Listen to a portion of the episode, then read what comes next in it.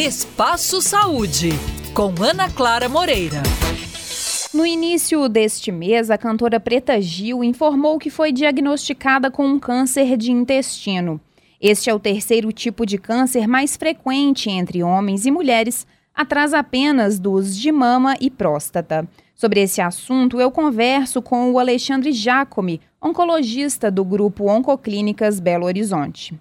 Alexandre, quais os principais fatores ambientais e genéticos causadores do câncer de intestino? Bom, é importante lembrar que o câncer coloretal, como todo câncer, ele sempre é uma doença genética.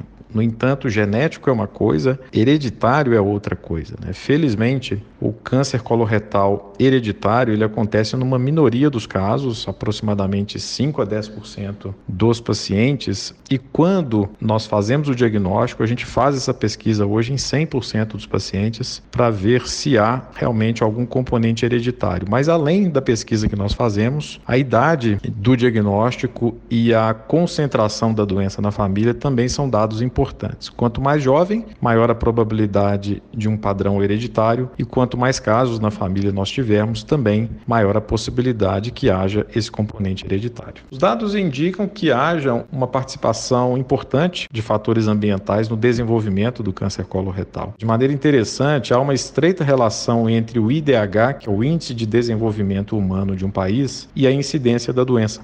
Quanto maior o IDH de um país, maior a incidência de câncer coloretal. Isso faz com que a gente levante algumas hipóteses com relação, inclusive, à etiologia, a causa da doença. Há hipóteses que nos levam a acreditar que quanto maior consumo de alimentos processados, quanto menor o consumo de frutas, verduras, legumes e fibras, maior o risco de desenvolvimento da doença. É, Estima-se também que sedentarismo, sobrepeso, obesidade, um consumo excessivo de carnes vermelhas também aumente o risco da doença. Portanto, fatores ambientais, ao que tudo indica, estão muito envolvidos no desenvolvimento da doença. Eu conversei com o Alexandre Jacome, oncologista do grupo Oncoclínicas Belo Horizonte, sobre câncer de intestino, assunto que continuaremos tratando no próximo episódio do Espaço Saúde.